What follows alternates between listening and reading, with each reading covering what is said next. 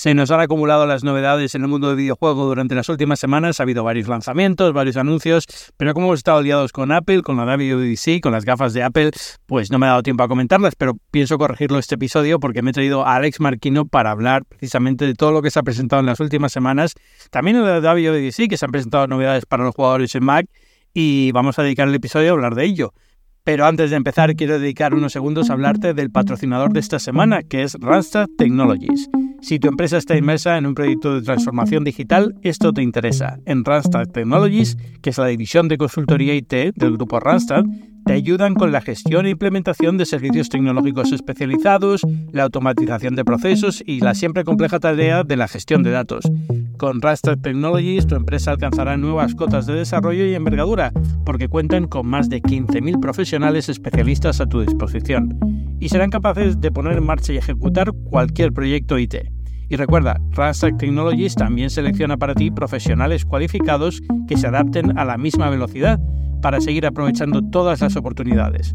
Con su metodología propia, su profundo conocimiento del mercado y sus herramientas de evaluación de competencias, te garantizan los candidatos que tu empresa necesita.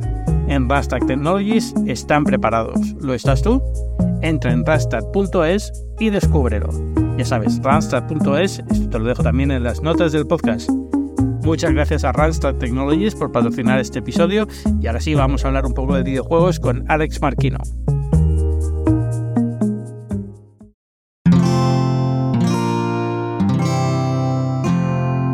Wanda presenta Binarios con Ángel Jiménez de Luis. Muy buenas, Alex Marquino, ¿cómo estás? Hola Ángel, ¿qué tal? ¿Cómo va? Pues eh, aquí, intentando acostumbrarme a esto de la hora menos en Canarias. Que hemos tenido un pequeño tropiezo, de hecho. Sí, sí, bueno, eh, se ha salvado, ¿eh? son las, eh, la hora exacta a la que te dije que vamos a grabar. Lo que pasa es que yo tenía la idea que también me ha quedado una hora. Me encanta vivir en un, me encanta vivir en un mundo, ¿no? En el que tenemos Apple Watch, donde tenemos dispositivos electrónicos inteligentes, ya tenemos IA súper avanzadas, pero todavía lo de una hora menos en Canarias sigue trayendo confusión y, eh, o sea, es algo maravilloso. Tú que, tú que eres programador ahora ya sabes perfectamente que esto de los formatos de fecha y horas es probablemente lo más complicado de programar es del mundo. dolor de cabeza. Exacto. De hecho, hasta tal punto que yo generalmente, la razón por la que está pasado es que yo estas cosas nunca las, las apunto en ningún sitio. Me la, mente y se acabó. Me hago la idea mental y fuera, porque si las apunto en el calendario, no sé si me la apunta con la hora de Atlanta, con la de Nueva York, con la de Madrid, con la de Canarias. Pero bueno, estoy aquí viendo, viendo a la familia y, no se me había ocurrido esto de la diferencia horaria. Y eso que lo hicimos en la radio a todas horas. Una hora menos en Canarias. Bueno, ¿qué tal? ¿Qué tal la semana? Muy bien, yo tengo que reconocer que estoy de vacaciones, así que mi semana está siendo muy buena. Eh, estoy jugando mucho videojuegos, estoy descansando, estoy teniendo buen tiempo y estoy comiendo rico. Es decir, todo lo que se le puede pedir a unas vacaciones. Muy bien, y has, hecho un hueco para grabar este programa, con lo cual te estoy eternamente agradecido.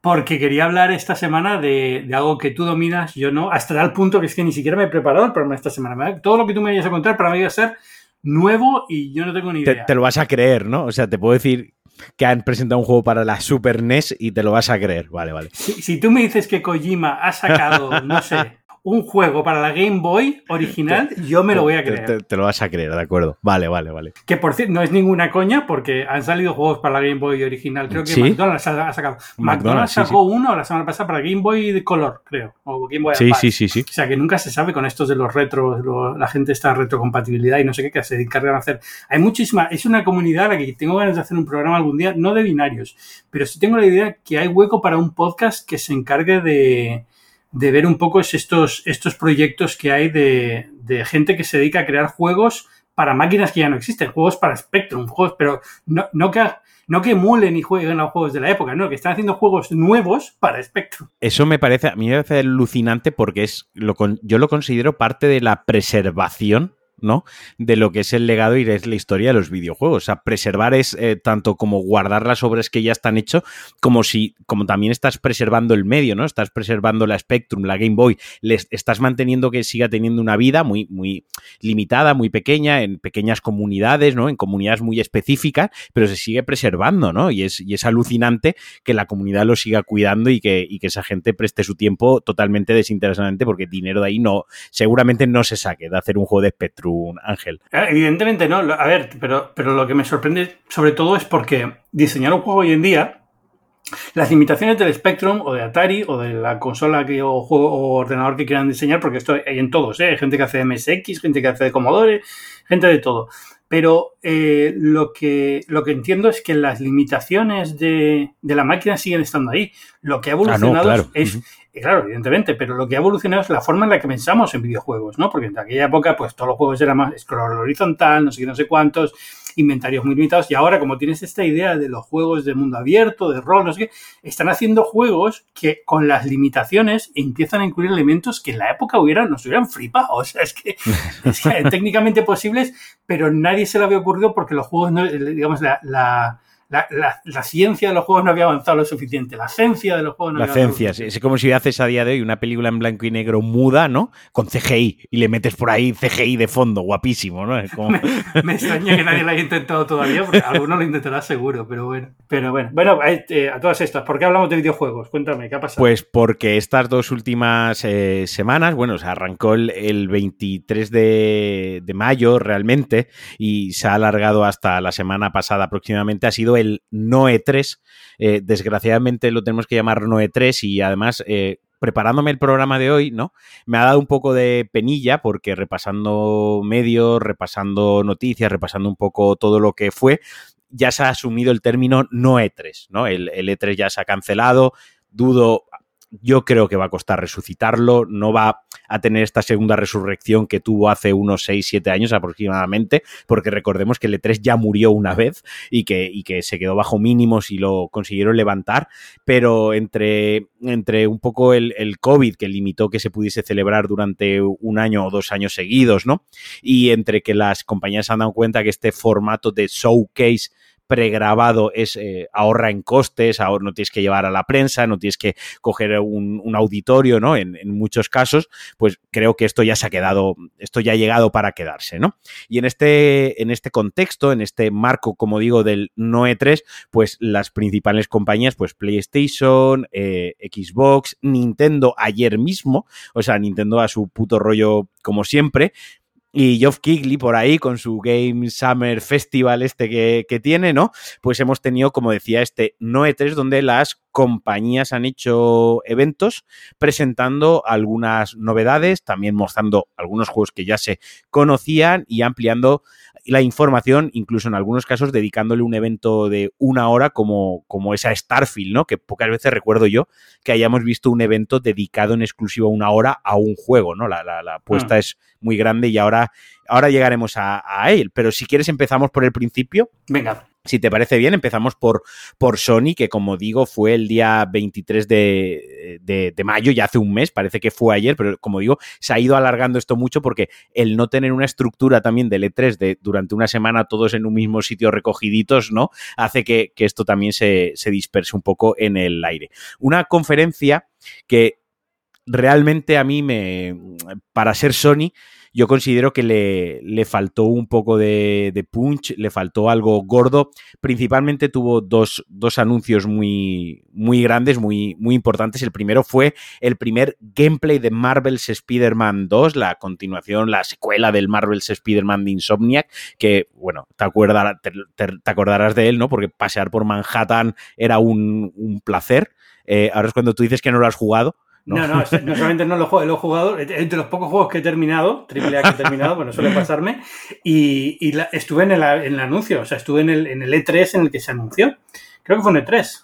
Sí, sí, sí, sí, sí, fue un E3, fue un E3 con un tráiler muy guapo. Exacto, y, y, me llevaron luego a verlo eh, a una sala, creo que no pude jugar solamente verlo, ya lo tengo un poco confuso con otras sesiones que hice más adelante, pero lo que me dejó flipado de ese juego fue el realismo de Manhattan, que luego nos dejó flipado a todos ya cuando salió, sí, sí. porque no lo queríamos. O sea, no sé si para esta segunda versión lo van a hacer mejor todavía, porque aunque era Manhattan y está muy bien hecho, era evidente que habían recortado calle y tal, pues no podían meter toda la ciudad, ¿no? Pero, pero vamos, estaba perfecto. Lo que mostraron fue porque este juego sale a finales de este año y todavía no habíamos visto nada de gameplay, solo sabíamos que salía a finales de este año, ¿no? Y pues estaba suscitando mucho rumor, que sabes que, que viene siendo la tonía habitual los dos últimos años, de muchos retrasos, ¿no? Y de muchos eventos que anuncian un juego con un tráiler CGI o simplemente con un teaser del rótulo y no te ponen ni siquiera fecha y luego pues se comprometen en una fecha y luego lo retrasan un par de veces. Entonces estaba como este aura de que sí, se, confía en Insomnias, es un triple A de Sony, una IP propia, un exclusivo, o sea, todo ese potencial que al final es en lo que basa su estrategia, en lo que está basando su estrategia eh, Sony, pues mostraron 12 minutos de, gameplay muy chulo, donde además explicaron pues que se amplía a, hay más zonas, ya no solo es Manhattan, eh, aquí me tienes que corregir tú o me tienes que ayudar porque no tengo ni, ni puta idea de geografía neoyorquina, pero eh, son, son dos barrios más, ¿no? Que, que están fuera de, de, Manhattan. Hay cinco barrios de Manhattan, hay cinco barrios en Nueva York. Está Manhattan, está el Bronx, está Queens, está Brooklyn y Eso. está Staten Island. Sale Queens porque te Queens sale, correcto. ¿Ves? ¿Ves? O sea, me, me, has salvado, me has echado el flotador y ya está bien. Pero eh, no dijeron la fecha de lanzamiento, quedaros con este, quien nos esté escuchando, que se quede con esto, porque fue, esto es importante, ¿de acuerdo? Y otra cosa muy también que se anunció, algo que se venía rumoreando, fue el remake de Metal Gear Solid 3, que lo han llamado Delta Sneak Eater. Metal Gear Solid 3, aparte de ser uno de mis juegos favoritos, es eh, uno de los juegos emblema de la saga Metal Gear Solid, es donde Hideo Kojima tocó el Zenith en PlayStation 2, llevando la consola eh, a un límite tecnológico exprimiéndola a tope, ¿no? Donde ya pudo dar mucha rienda suelta a muchos conceptos que luego ya veríamos refinados, perfeccionados tanto en Metal Gear Solid 5 como en Death Stranding, digo esto para dar un contexto de lo importante que es este juego y por qué se ha remasterizado o se hace el remake, mejor dicho, de este y no del no del 1 de PlayStation 1, ¿no? El que todos le tenemos cariño, ¿no? Que creo que es el más, el más popular, eh, que llegará, pues se anunció en el evento de PlayStation 5, pero bueno, llegará para PlayStation 5, también para Xbox Series X y S y para PC. Y junto a ello también se anunció la Metal Gear Solid Master Collection, que este incluirá el Metal Gear Solid, el Metal Gear Solid 2 y el 3, que esto es un poco me, porque al final es la ISO, es la imagen, es el que ya vendieron en 360, eh, en la generación de 360, que te lo van a sacar en Play 5 y en Xbox Series X, pero el juego va a ser exactamente el mismo.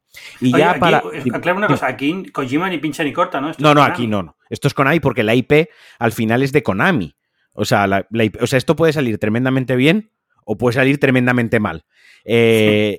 De hecho, con, eh, Kojima saldrá simplemente en, el, en, el, en, los créditos, me imagino, del guion, porque el guion sí que es suyo, ¿no? Él participó en el guion y obviamente, pues, aunque cambien parte de la historia, el guion sigue siendo suyo. Y ya han dicho que este remake, eh, y por lo que se ha podido ver, no va a ser un remake al estilo eh, los que hemos visto últimamente, eh, que cambian completamente lo que es el, el juego, que están a, caballo entre el remake y el reboot, ¿no? Esto se va, esto no, no va a ser como los de Capcom con Resident Evil, Resident Evil 2, Resident Evil 3, Resident Evil 4, cambiaban la perspectiva, la jugabilidad, los enemigos, incluso la historia. Esto sí que se va a ceñir, va a ser mucho más, más al estilo Demon Souls, lo que vimos en PlayStation 5, ¿no? Con ese Demon Souls remake de Blue Point que se ceñía mucho a los estándares y a los cánones de lo que era la obra eh, original. Y como tú muy bien dices, aquí Kojima ni supervisa, ni pincha, ni corta, mm, y le preguntaron unos días después y se hizo el, se hizo el japonés, ¿sabes? O sea, salió por la. se metió con educación. de la caja de, se metió dentro de la caja de, de, de cartón.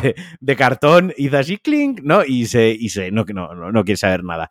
Y otra cosa guay, tampoco por enrollarnos, porque si repasamos evento a evento, cosa por anuncio por anuncio, esto se nos va a las seis horas. Quien quiera escuchar evento por evento, pues tiene Exacto. en cuenta Pulsa Start, ¿no? Donde ya los repasé cada, cada uno en, en detalle. Una cosa que me llamó mucho la atención fue el Project Q, la portátil, si la podemos llamar así, de PlayStation 5. No sé si le echaste un ojo, si has leído sobre ella. Sí, no, escribí sobre ella también. A ver, o sea, a mí lo que pasa es que esto, llamarlo consola portátil, es un mando, es un mando con pantalla, ¿sabes? Al final, lo veo como más, más accesorio que, que consola, ¿no? Sí, porque se, puede jugar en, en, es por wifi, ¿no? Con conexión wifi, por hace como un streaming la consola, o sea, realmente no se está ejecutando en la pantalla. Sí, o sea, si, si, tienes una, si tienes una tableta o un PC y estás usando el PS4 Remote, que es el PS Remote, que es la aplicación esta para jugar a la consola eh, en remoto, es lo mismo, lo que pasa es que ya tienes la tableta, digamos, integrada en el mando, pero no deja de ser eso. Es decir, no, no es una consola como yo me hubiera esperado, que no es malo, ¿eh? que me parece muy bien. No, no, no. Pero, pero no es, es, es un accesorio, diría yo, más que una consola. Pero bueno, sí. sí, es como, como estas consolas que están, consolas, entre comillas, estos dispositivos que están saliendo ahora para el juego en la nube, muy enfocados al juego en la nube, eh, que son los que no, no, puedes instalar juegos, llevan un sistema operativo Android o similar, eh, y que pues ejecutan juegos en la nube, pues Sony simplemente simplemente haces el remote play, te, te conectas a tu consola y realmente está pensado por un uso doméstico. Esto está pensado para estar jugando en el sofá o en la cama a la play que tienes en el, en el salón, ¿no? Porque como tiene que estar por wifi, pues no me veo en el autobús compartiendo datos del móvil para poder jugar a, buena, a buena calidad, ¿no? En alta definición. Y así repasando un poquito más, pues luego pues nos dejaron ver un poquito de Alan Wake 2, eh, la secuela de Alan Wake, ¿no? Una de las sagas de Remedy y de una, uno de los juegos más importantes de la generación 360, ¿no?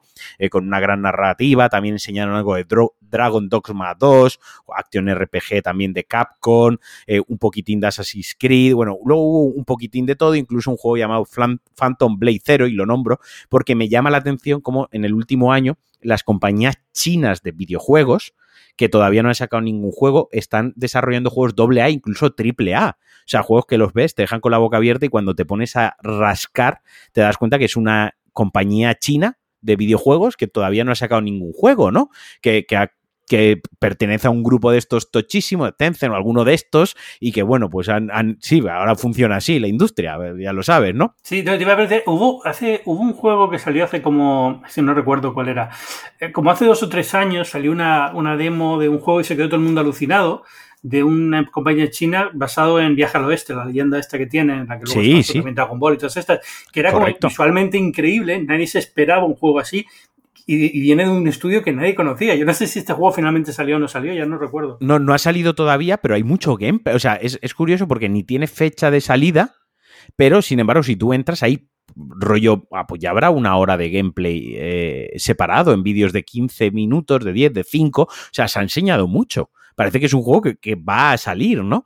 Pero como tú dices, parece que estas compañías chinas, eh, la parte quizás más del PR, ¿no? De la comunicación, del marketing, de, los canales de distribución, pues como que no está del todo claro, no te anuncian bien la fecha, no sabes cuándo va a salir, lo que tú estás diciendo. Yo no sé si esto salió o no salió, solo sé que existe, ¿no? Solo sé que se enseñó. Luego, eh, creo que por orden cronológico, y si no me falla la, falla la memoria, luego llegó el Summer Game Fest, que como decía es este evento que se monta Geoff Kigley.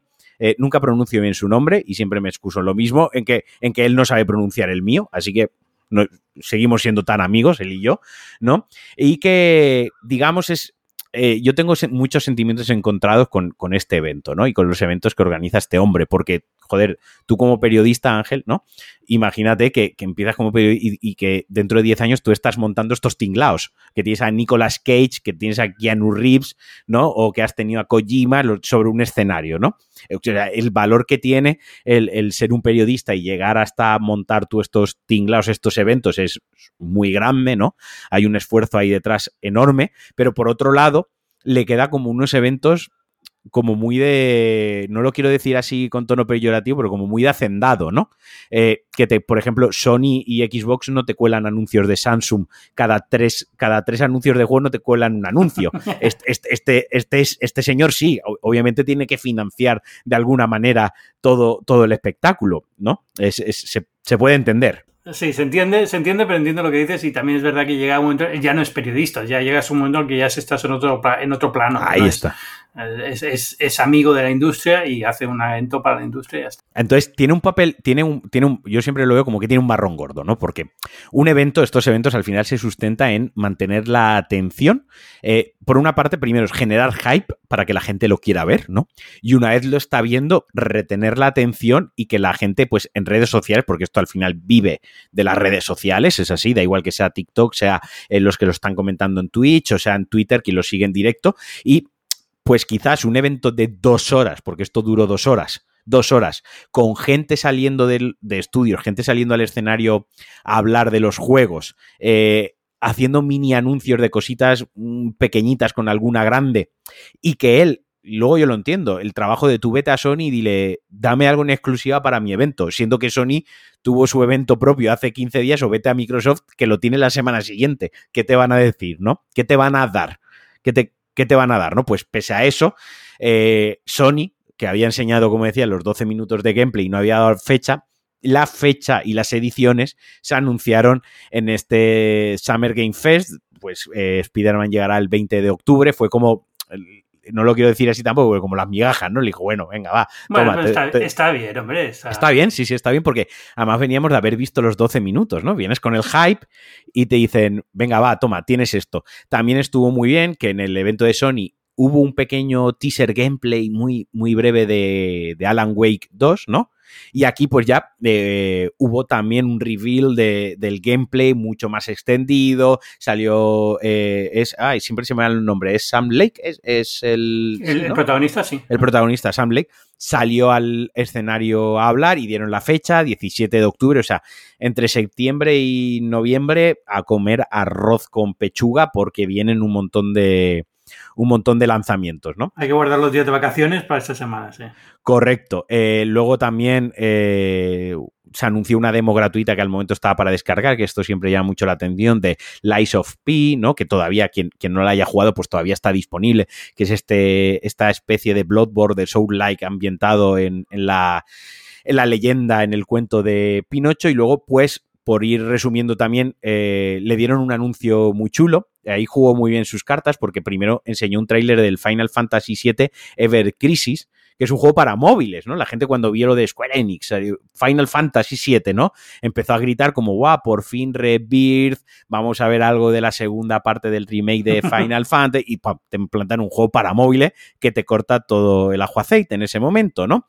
Pero fíjate el muy picarón que cuando ya había acabado el evento, cuando ya decías, bueno, pues esto se ha quedado así un poquito, por fin tuvimos eh, tráiler con fecha aproximada de Final Fantasy VII Rebirth. Esto sí que fue bastante gordo, la segunda parte del remake episódico este que, que están haciendo y que llegará a principios de PlayStation, ay, a principios de PlayStation, a principios de 2024 y que es el primer juego de PlayStation 5 que va a requerir dos discos. Ay, Dios. Va a venir, sí, sí, sí.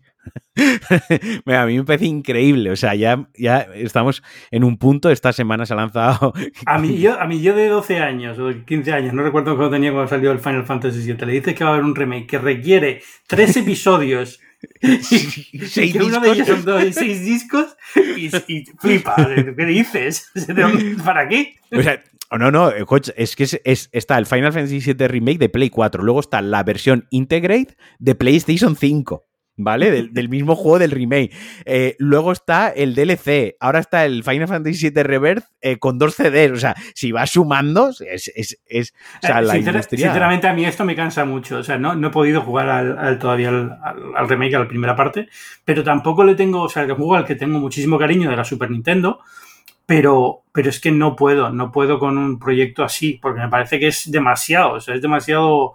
Le están dando una, una epicidad y un, un aire de leyenda que no creo que tuviera. Era un buen juego, pero ya está, ¿no? Exa- Para mí, por ejemplo, el 8 era mejor que el 7, ¿no? A lo mejor. Mm, y, sí. y no sé si algún día hacen lo- esto con lo del 8, lo que, lo que puede significar. O sea, pues nuestros nietos lo jugarán, me imagino, ¿no? Lo mejor de todo esto va a ser que cuando ya tengan los tres episodios hechos, es lo que van a hacer luego, ¿no? Te van a vender los tres episodios juntos. Juntos, o sea, sí, claro. esto va a ser la dinámica, ¿no? Collector's y bueno, Edition. Como decía, mm, el evento, pues eso, ya hubo alguna cosita pues eh, de Mortal Kombat, de Prince of Persia, como pequeñas cositas y como digo, tengo sentimientos encontrados porque fue un evento que para mí se alargó demasiado, duró, duró dos horas. Eh, y algo que tienen buenos los showcase ahora de PlayStation y el de Xbox es que como van eh, anuncio tras anuncio, te puede gustar más o menos, ¿no? Pero van al pie, duran 45 minutos, un tráiler, otro, otro, otro, otro. El siguiente que vino ya es el de Xbox, eh, que el de Xbox estuvo dividido en dos eventos, como decía, uno que fue el, el Xbox Games Showcase y luego el Starfield Showcase. Se luego lo emitió importante. Luego lo importante, correcto. Se emitió uno detrás del otro, pero a mi forma de entender todo conforma un mismo evento, ¿no? Lo que pasa que pues a Starfield le quisieron dar el lugar que corresponde, que merece y, y que todos, de, todos deseamos, ¿no? Y este, este showcase de Xbox había levantado cierta expectación porque días antes dijeron, y esto fue una pullita hacia Sony, que todo lo que se iba a enseñar o bien era gameplay o bien era in-engine, ¿de acuerdo? Que no iba a haber nada CGI, que todo lo que se viese o estaba siendo movido por el motor gráfico del, del juego o ya era gameplay, o era una mezcla de las dos cosas intercaladas, pero CGI, o sea, mentira no iba a haber ninguna, ¿no? Sí. Así que, pues había mucha expectación y bueno, empezó muy fuerte, empezó con, con Fable, regresa, regresa Fable de la mano de, de, Play, de Playground Games. Eh, que son los creadores de Forza Horizon, es decir, ya pinta bien. Es un, un, estudio que ha hecho muy buenos juegos con Forza Horizon. Eso sí, no dieron fecha de lanzamiento, pero jugaron muy bien con Fable, ¿no? Con, con Fábula, ¿no? Y, y con la fábula esta de los guisantes, el gigante y demás, ¿no? O sea, parece que van a ir por ahí, por ahí los tiros. Luego anunciaron eh, como World Premiere eh, un juego de Ubisoft, el juego de Ubisoft de, de Star Wars, el mundo abierto que, estaba preparando Ubisoft, Star Wars Outlaws. Eh, que simplemente enseñaron el, el, juego. Luego Ubisoft en su evento propio mostró 10 minutos de gameplay aproximadamente. Pero bueno, nos dejó eso, un jueguecito de Star Wars para 2024, una aventura en mundo abierto. Sí, corrígeme si me equivoco, pero es un poco como un GTA de Star Wars, básicamente. Sí, más que sí, como un GTA, como un Ubisoft de mundo abierto de Star Wars, ¿vale? Para hacernos, para hacernos un poquito, un poquito a la, a la idea. Y que además está desarrollado por Massive Enter Entertainment, que es, son los creadores, son los desarrollos de The Division y del juego de Avatar Frontiers of Pandora, del cual ya hemos visto como 20 minutos de gameplay que todavía no se había visto nada. No sé, ¿tú lo has visto, el gameplay del...? No, no. Me, me están dando una ganas de, de cuando acabe este podcast, ponerme a ver lo de Xbox, porque todo, todo lo que estás diciendo me está gustando. O sea que. Pues tiene. Tengo, yo tengo sentimientos encontrados con este de Avatar, ¿no? Porque todo el, world building de, de, Avatar a mí me encanta, ¿vale? La, las películas podemos discutir si son mejores o peores, pero a, a, James Cameron hay que, hay que concederle algo que es creando mundos de ciencia ficción es bueno. O sea, creándolo, imaginándolo, diseñándolo. O sea, todo el imaginario que tiene en la cabeza es bueno, ¿no? Y meterte en un juego de avatar es explorar y profundizar en ese juego, pues eh, ampliando el lore, pues con la vegetación, con el, con el planeta, con las especies de animales, con las armas, con el conflicto, ¿de acuerdo? Pero por otra parte, si ves el gameplay, que te recomiendo que lo hagas, es un Far Cry. O sea, es la skin de un Far Cry. Literalmente, eh, la rueda de armas, como las misiones, el no sé qué, demasiado Far Cry. Que, que, no, le, que no le sienta mal, porque al final estás en la selva, ¿no? Eh, y eres un Navi de esto, pero bueno, te, invito a que lo veas porque yo tengo sentimientos encontrados. Con el Star Wars, la verdad que me gustó mucho. Buenas vibes de, lo que vendría siendo Uncharted y, juegos de este estilo. Bastante chulo. Pero bueno, adelantando un poquito y meto un poco el turbo, también se presentó de manera, o sea, un anuncio, no World Premiere también que dicen ahora, Clockwork Revolution, que es un juego de rol y acción en primera persona donde hay como eh, combates donde tienes que jugar con el tiempo, retrocediendo el tiempo, avanzando el tiempo, saltando a una dimensión, digamos, a una línea temporal eh, paralela y, y, demás, y todo con una estética muy steampunk que a mí me recordó muchísimo a Bioshock Infinite, ¿vale? O sea, que no, no, estaba, no estaba mal. Eh, se anunció el, el Microsoft Flying Simulator 2024 Uh -huh. que ten, tenía muy buena pinta porque viene con muchas novedades jugables y cambios técnicos, pero lo jugable sobre todo es que hay, eh, corrígeme porque creo que tú sí que has jugado más al anterior, al, sí. bueno, al actual. Eh, lo que han metido son misiones. Por ejemplo, pues eh, coges una hidro, un, un, hidroavión y tienes que apagar un fuego, ¿no? O tienes mm, un helicóptero vale. de estos de construcción en, en, una montaña, pues tienes que montar una estructura. O tienes que montar una plataforma petrolífera en medio de, del mar con un helicóptero, ¿no? Eh, cosas así. O sea, como que han introducido misiones donde, o por ejemplo, un, había un, un, helicóptero de médico de rescate, ¿no? Que tenías X minutos para llegar al hospital. O sea, han metido pues todas como misioncillas, que eso, eso está bien, guay, ¿no? es verdad que sí, porque al final el otro era simulador muy simulador. Entonces está muy bien salir de, una, de un aeropuerto y llegar a donde quieres llegar y verlo todo tan bonito y tan bien hecho, ¿no? pero al final es eso, es decir, no dejas de ser un piloto, se lleva un sitio sí. a otro. No hay nada que no hay nada, no hay nada que te, que te ate a seguir jugando más allá de que te gusta visualmente. Exacto, pues esto le da como, a mí esto sí que me llama la atención porque, bueno, es como que me da un objetivo, ¿no? Eh, también anunciaron un DLC para de, de, Dune, ¿no? De la película, aprovechando el lanzamiento de la película de Dune, pues que podremos llevar una de las libélulas volantes de estas de, de, Dune y sobrevolar el planeta. Y otra vez lo mismo, pues alguna misión con un gusano y tienes que rescatar y tal. Promete, además a nosotros que nos gusta Dune y la ciencia ficción, esto pues es un caramelito, es un regalito, ¿no? Y así un poco a, grandes rasgos, ya se anunció también la. se vio gameplay de Phantom Liberty, la expansión de Cyberpunk 2077, que llega en septiembre, que es prácticamente ya, porque el verano pasa demasiado rápido, amigos, sin darnos cuenta. Y luego algunas cositas, pues ya más pequeñas, más indie, un Payday 3 por ahí, pero vamos a ir al turrón, que es lo importante, que fue el Starfield. Eso sí que lo habrás visto, me imagino. No Man's Skyrim, como dicen por ahí. no Man's Skyrim, me gusta, me gusta. es que es muy. O sea, sinceramente, o sea, con todo el amor del mundo, y este va a ser un juego que voy a estar jugando encantado. Pero es, es demasiado. O sea, incluso en la, en la forma en la que hicieron la demo y, la, mostraron el gameplay, empezaba a ver elementos demasiado comunes con, con, No Man's Sky. Que es lógico también, porque si haces un juego como No Man's Sky, que es explorar el espacio completamente libre, al final, si haces un juego del espacio, va a tener cosas muy parecidas, ¿no? El espacio es el espacio. El espacio es el espacio, exacto. Es como, es como quejarse, entre comillas, ¿no? Es como quejarse que los juegos bélicos son todos como un Call of Duty, ¿no? Bueno, pues al final disparar es disparar y, hacer deporte es hacer deporte, ¿no? Y al final la, fantasía medieval, pues ahora que yo tengo aquí preparado para en cuanto acabemos de grabar, poner con el Final Fantasy eh, 16, ¿no? Pues me recordará pues a muchos otros juegos de corte de fantasía medieval, ¿no? esto es más que nada porque los que, los que somos fans de de no Man's Sky, al final también es un poco el juego el juego, el juego que fue ignorado al principio, fue ridiculizado al principio, ha ido poco a poco recuperándose, ha conseguido crear una comunidad en torno a él, está muy bien, pero al final es la típica comunidad que se vuelve muy, muy celosa de, de cualquier otra cosa y enseguida, exacto, y es como nosotros somos los originales, eh, me hizo mucha gracia la reacción de la comunidad, exacto, la reacción de la comunidad de, los, de, No Man's Sky al, título, porque Starfield es, es, verdad que tiene elementos comunes, pero no deja de ser un juego del espacio que tiene muy buena pinta y evidentemente a nivel gráfico es otra cosa. Si nos vamos, y si nos remontamos, también coge muchos elementos de Elite Dangerous, pero muchísimos. Eh, cuando ves ya la, cuando ya ves lo que es el manejo de la nave y la exploración de planetas, se parece muchísimo. O sea, la, exploración de planetas a pie y cuando recabas eh, recursos, cuando enseñaban, ¿no? Cómo puedes hacerte como un bestiario, ¿no? Una especie de códice intergaláctico escaneando especies. Esa parte sí que es muy.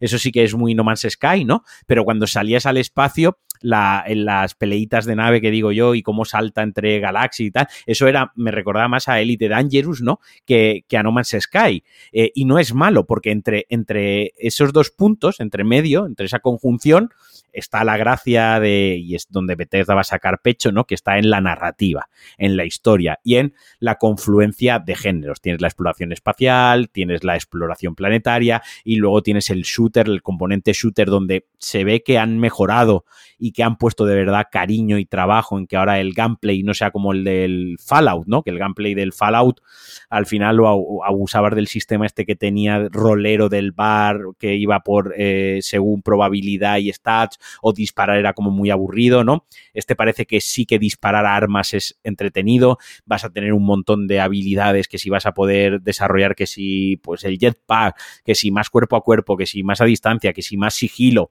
Luego el tema de la creación de las naves, que ellos enseñaron a forma de broma o a forma de las posibilidades que hay. Habían hecho como un robot, ¿no? Como, como un Gunman de estos que volaba por el espacio. Todos sabemos que esto va a acabar como en Zelda Tears of the Kingdom con, con penes intergalácticos, ¿no? Con naves con forma de pene viajando por la galaxia porque el sistema de creación de naves está muy guay. Está muy bien. Es modular, está muy, muy chulo. Y me gustó mucho cuando vas en la nave y ya estás en combate, el sistema de gestión de energía, que le puedes bajar la energía a los escudos, dársela a los propulsores, dársela a las armas, ¿no? Dárselo al soporte vital, muy al estilo FTL, ¿no? Y muy al estilo a lo que vemos en eh, lo que vemos en las películas de ciencia ficción o en la literatura de ciencia ficción. Y bueno, en cuanto a los gráficos y el rendimiento, eh, ya han dicho desde Bethesda que correrá tanto en series S como en X a 30 frames, que es que está capado a 30 frames deliberadamente porque el juego iba oscilaba entre los 40 y los 55 y que preferían dar una, una experiencia estable, aún sabiendo que, pues, que los jugadores a día de hoy están acostumbrados y tal, pero que ellos su experiencia quería que fuese, que fuese así. Y lo demás es que se ve muy bonito, tío. Sí, está muy, bien, bonito. para ser Bethesda, que yo estoy acostumbrado, me encantan todos los juegos de Bethesda, estoy muy acostumbrado a, a grandes historias, muy buen ambiente, muy buen eh, sentirte dentro de la, de la historia y del, y del, mundo, pero gráficos y sobre todo expresiones faciales a veces un poco chuscas, pues la verdad es que este parece como más cuidado toda esa parte. Las expresiones faciales no tanto, pero te doy toda la razón. sí, sí. pero bueno, me entiendes, que los modelos son mucho más bonitos, que están bien, tiene, tiene su, gracia. Luego será un juego de Bethesda como todos, habrá clipping, se caerán las cosas por los lados. que no acaban las misiones, sí. Sí, sí, sí. Me faltó, enseñaron, presentaron un mando de edición especial muy bonito, precioso, y una edición especial del juego con un reloj ah, inteligente, con una cajita, pero me faltó la consola, tío. Me faltó la consola edición especial Starfield. Exacto. Y a ver, yo, no soy muy de ediciones especiales de los juegos, yo sé que tú sí coleccionas y tal. A mí no me gusta esa parte, pero por ejemplo el mando me parece una preciosidad. El mando, es una chulada. Que ya está la, estética de, Star, de, Starfield es muy de los de NASA de los 70 más o menos. Sí, sí, esa, esa, retronasa, correcto. Esa sí, sí, está muy bonito, está muy conseguido. Y bueno, hablando de la consola, eh, bueno, ahora acabaremos, porque estamos hablando de videojuegos. Podemos decir que el 9-3 fue esto, y si me dejas para cerrar una conclusión, algo con lo que me quiero quedar, eh, y es que... ¿Quién ha ganado el 9-3? Nadie, nadie, no lo ha ganado nadie, la verdad, lo ha ganado Starfield, para mí lo ha ganado Starfield, pero lo hemos ganado nosotros porque por fin hemos dejado atrás los juegos intergeneracionales, todos los grandes ah. anuncios todos los grandes anuncios ya han sido juegos de, iba a decir Next Gen, pero no Current Gen, Gen, ya se ha dejado atrás eso de también en PlayStation 4 y PlayStation 5, también en Xbox One y no, ahora ya todo es para generación actual, tarde, porque ya llevamos dos años, ¿no? Eh, tres casi de generación actual, pero eh, yo quiero quedarme con lo positivo y es eso, es se están centrando, ya no están enseñando cosas que de dos generaciones sin fecha y con trailers CGI, ya se han dado cuenta que tienen que enseñar las cosas con una fecha más o menos de lanzamiento aproximada, que tienen que enseñar cosas in-game y sobre todo que se tienen que centrar en las consolas que, que, compramos hace un par de años con mucha ilusión, ¿no? Con muchas promesas y que todavía pues no se les ha sacado el partido ni, ni las hemos rentabilizado. Muchos seguimos jugando a juegos de PlayStation 4 en nuestra PlayStation 5 o juegos de la One, del Game Pass jugador de la anterior generación en nuestras series X o nuestras series S. ¿no? Entonces yo me quiero quedar con eso, con que, con que se ha dado ese pasito hacia adelante y por fin he sentido que estoy en la generación actual. ¿no? Ahora hablamos también de Nintendo y de alguna otra cosilla, pero, pero la sensación de lo que he visto yo, por ejemplo, de Starfield y de algunas otras cosas, porque aunque he dicho que no he visto nada, alguna cosita me, he tragado, eh, es que estamos viendo juegos ya, ya más serios y ya es, es, yo entiendo tu frustración como usuario, como dueño de una PlayStation 5, la entiendo perfectamente. También es verdad que yo soy muy de comprar consolas y no, no jugar más que de... me da vergüenza, creo que lo, lo, comenté hace un par de episodios aquí en Binarios, estoy jugando al Fallout 4, tío. no sé cuántos años tiene ya el Fallout 4, pero he dejado de jugar Skyrim, que también he jugado sin parar Skyrim para jugar al Fallout 4. Así que bueno, bueno, pero vienen, vienen cosillas. No sé, eh, yo, yo hay dos cosas que quería hablar también antes de acabar el programa, ya estamos en 35 minutos, no quiero alargarlo tampoco mucho, y es, bueno, Nintendo primero, que ha hecho un Nintendo Direct, que ha llegado un poquito después, pero bueno, hay alguna cosita chula. Y, luego hablar un poquito de Apple, tío, porque es un año en el que por fin los jugadores de Mac, los, jugadores de Mac, que parece un oxímoron, pero existen, pues vamos a poder jugar a cosas. o sea que está, sí, sí, sí, sí. Entonces, no sé por dónde empezar. Nintendo, ¿qué, ¿qué, te ha parecido? ¿Has visto algo? He visto muy poquito porque yo no, no soy excesivamente nintendero y, y, Nintendo, bueno, hoy he hecho y publicado un Pulsa Star repasando un poquito el evento por encima, ¿no? Y veo que ha tirado mucho de remake, sigue tirando mucho de nostalgia, sigue tirando mucho de licencias de juegos que ya tenía antes. Entiendo que ahí también hay una confluencia, ¿no? De entre que la consola no da para triple no ¿no? No da para más y lo que tienen que seguir es sacando este tipo de cosas, que tampoco te puedes sacar un Zelda todos los años. Pero es, eso, Nintendo ya no tiene que hacer nada en los próximos dos años. Ah, es que es eso, es que ya, tiene el Zelda, correcto. Y, es autoconsciente de ello, ¿no? Pues te saca los Pikmin estos, ¿no? Que la gente le tiene cariño, pues te saca el Luigi's Mansion 2, que se le tiene cariño, algo de Wario, algo de Mario por aquí, pero ellos son conscientes, ellos han, vendido una barbaridad de celdas y hasta, hasta la próxima consola, ellos el trabajo... Eh, eh Sí, sí, o sea, eh, Nintendo son estos, ¿no? Los de no trabajes mucho, trabaja inteligente, ¿no? O sea, ellos trabajan poco, pero trabajan muy, hacen muy bien lo que tienen que hacer y, son autoconscientes de ello. Entonces, Nintendo, Nintendo a su bola, tío. Si es que es una compañía que, que yo creo que dentro del mundo de los videojuegos está tiene su subcultura, ¿no? Tiene su subindustria. Nintendo es una subindustria dentro de todos los videojuegos porque quien es Nintendero, quien sigue Nintendo, quien es jugador de Nintendo, sabe que va en paralelo a, lo demás, ¿no? Sí, no, pero al final es eso, da igual, les da exactamente igual porque los juegos que venden al final como churros son los que ellos ya dominan muy bien eh, y lo que decía antes, ya con el Zelda que acaban de marcarse, es que con eso ya no necesitan, no necesitan hacer nada, dos añitos más tirando del Zelda este y lo que tú dices, saldrá la Switch 2 o lo que sea y, para adelante. Y para adelante, así, sí, que, así que muy bien. Lanzarán un Mario Galaxy nuevo cuando salga la nueva consola y ya está. Y, y apañado. dos años, así, van los ciclos de... Y así el bucle. Exacto. Y, y, lo de Mac, pues nada, tío, que vamos a poder jugar a juegos buenos en Mac, por fin. Sí, había el otro día que se estaba corriendo el Cyberpunk 2077 en un M2, ¿puede ser? Sí, sí, sí, bueno, lo puedes correr donde quieras. Al final, lo que pasa es que han lanzado, te lo explico yo, han lanzado con la nueva versión de Mac OS, Sonoma, eh, algo que llaman el Game Porting Kit, una cosa así, que teóricamente es para que los desarrolladores puedan ver cómo sus juegos de Windows corren en Mac. Lo que ha hecho Apple fundamentalmente es algo que ah, se puede hacer antes con Wine y con otras cosas, pero bueno, básicamente lo que han hecho es una capa de traducción de DirectX a Metal, que es la librería que ellos tienen para, temas de, de juego. Y eh, y eso lo que les permite hacer es eso, que tú coges un juego de Windows, lo ejecutas en, Mac sin ningún tipo de, hacer ningún tipo de ajuste y puedes ver cómo se ejecuta. A ver, la idea es que los desarrolladores vean que su juego va más o menos bien y digan, bueno, pues hacemos una, una versión de Mac que ya ajuste mejor para que corra mejor y demás, ¿no? Pero bueno, como de entrada ya te permite jugar bastante decentemente, lo que ha pasado es que todo el mundo se ha puesto a jugar a todo, al Diablo 4, al Cyberpunk, y lo bueno es que funciona. Quiero decir, sí, sí, sí en los M2 a lo mejor vas un poquito ajustado para ciertos juegos, ¿vale? Pero cuando ya te vas a los M2 Pro, a los M1 Pro y cosas así, ya empiezas a que ya tienen unas gráficas un poquito mejores. A ver, nunca son una maravilla de gráficas en Mac, pero bueno. No, eh, pero es el camino, ¿no? Al final, es abrir camino. Esto es lo que tú decías, es enseñárselo a los desarrolladores que los estudios lo vean y quieran apostar por ello. Le tienes que dar esa facilidad. Y que si no apuestan por ello, por lo menos puedas ejecutarlo. Es que al final lo que pasa un poco con con el Mac es que te quedas cabreado porque cuando era la época de los Mac con Intel, pues siempre podías hacer el bootcamp y ejecutar Windows y jugar a algo. Pero hasta desde que han llegado los M, estás como muy separado del mundo de los videojuegos. Casi más de lo que estabas hasta ahora, ¿no? Que siempre era bastante con Mac, pero más todavía porque estás completamente fuera del discurso. Por mucho que quieras, no puedes ejecutar o no podías ejecutar nada. Entonces, muchos de los lanzamientos, y lo ves en los propios eventos de Apple, es que hace un par de meses se pusieron como el gran lanzamiento Resident Evil 7. Esto, tío, ¿cuánto salió esto? O sea, es que... 2017, enero 2017. muy bien que llega el Mac, me parece genial y se ve de maravilla y todo lo que quieras, pero como para no verse de maravilla, un juego hace tres años, tío. Entonces, eh, este tipo de cosas cuesta. Todavía tengo cierto cabreo con, con el No Man's Sky, porque llevan un año diciendo que sale para Mac y para iOS, y por fin ha salido para Mac un año después de lo que prometieron, bueno, medio año después de lo que, después de lo que prometieron, pero el de iOS todavía no ha aparecido. no sé si lo van a lanzar o no. Antes sacan el Starfield en, en Exacto.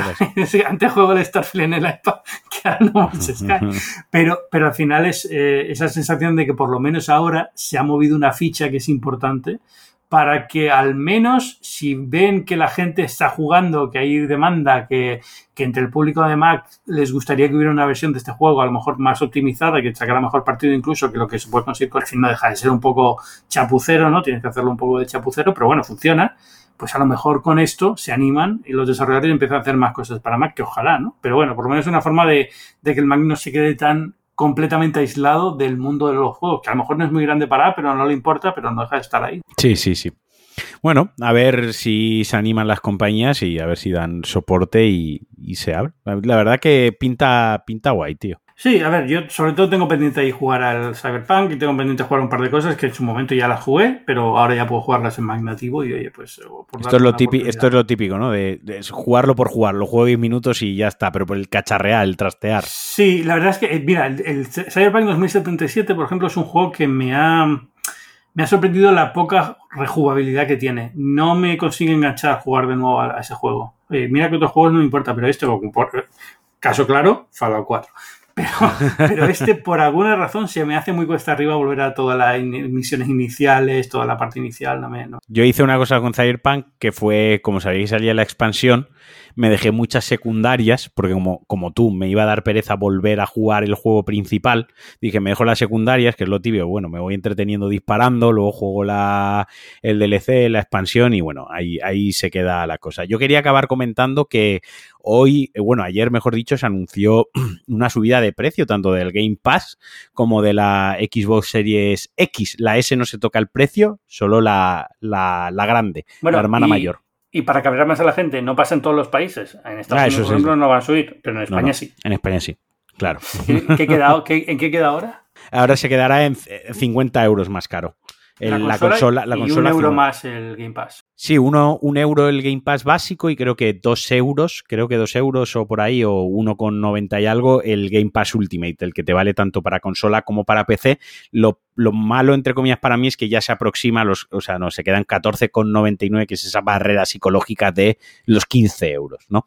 Eh, que, que antes estaba en esa barrera de los 12, 12 con algo, ¿no? Que, bueno, lo ves más cerca de los 10, ¿no? Pero ya cuando ya estás en 15, mm, ya empieza eh, psicológicamente, mm, es diferente, ¿no? Lo, lo- lo ves de otra manera. A ver, eh, es que es inevitable. Tarde o temprano va a tener. Y, y subirán más, eh, más adelante, porque es que es imposible. O sea, es, el Game Pass ahora mismo te, te están dando Starfield el día uno, tío. Es que. Claro, no, no, claro, es- no, no. Nada es gratis. Exacto. Y, y vale que no tiene muchos de los add-ons o de los DLCs y no sé qué, pero al final eso, el juego lo puedes jugar, ¿no? Entonces, no, no le veo otra opción más que vayan poco a poco subiendo los, lo- los precios de estas cosas, como hace Netflix y como hace el resto de plataformas, ¿no? Entonces, para vosotros jugadores, ¿qué voy a decirte? sí, sí, sí. Bueno, y eso ha sido el, el Noe 3. Así a grandes rasgos podríamos haber estado tres horas hablando si nos hubiéramos Bueno, no, pero yo creo que sí, como, pero- resumen, como resumen está fantástico. Te agradezco muchísimo que hayas venido esta semana Binarios, a contarlo todo. De todas formas, eh, a gente que quiera saber más de todos estos juegos, más de todos estos eventos, contados cada uno en detalle, como has dicho antes, Pulsa Start, uno de los podcasts fantásticos de Cuonda. Y, y nada, eh, ¿algo más? ¿Algún otro sitio donde puedan escucharte? Que hay muchos. Bueno, también me pueden escuchar en Cliffhanger. Ahí hay menos actualidad de videojuegos, pero oye, a lo mejor se echan unas risas. No Ah, lo hay, sé. sección de, hay sección de videojuegos. Hay sección Todas de videojuegos. semanas, Religiosamente hay sección de videojuegos. En, en la cual emplazo a la gente también a escuchar Pulsa Start. O sea, la semana, sección de videojuegos. Acá. Bueno, emplazo a la gente a escuchar Pulsa Bueno. Star DLC. He aprendido, he aprendido de, Alex Barredo y de ti. He aprendido de los mejores. ¿Qué queréis? ¿Sabes? O sea, habéis creado vosotros este monstruo. Ahora no lo podéis parar. Pero bueno, pues nada. Ahí que vaya la gente que quiera escucharte más y sobre todo hablar de videojuegos o de cualquier otra cosa, como es el caso de, de Cliffhanger. Muchísimas gracias, Alex, por venir esta semana. Nada, a ti, Ángel. Ya sabéis que yo soy Ángel Jiménez de Luis, esto es Binario, es un podcast de tecnología semanal o casi semanal y en el que hablamos un poco pues, de todo. Esta semana muy centrado en videojuegos porque había muchos eventos que había que comentar y no habíamos comentado en las últimas semanas, pero en general de todo lo que está pasando en el mundo de la tecnología. Sabéis que forma parte de Cuonda, una comunidad fantástica de podcasts en español, entre ellos no solamente Binario, sino Pulse Star, Cliffhanger y otros muchos podcasts. Y, y nada, nos escuchamos la semana que viene. Chao.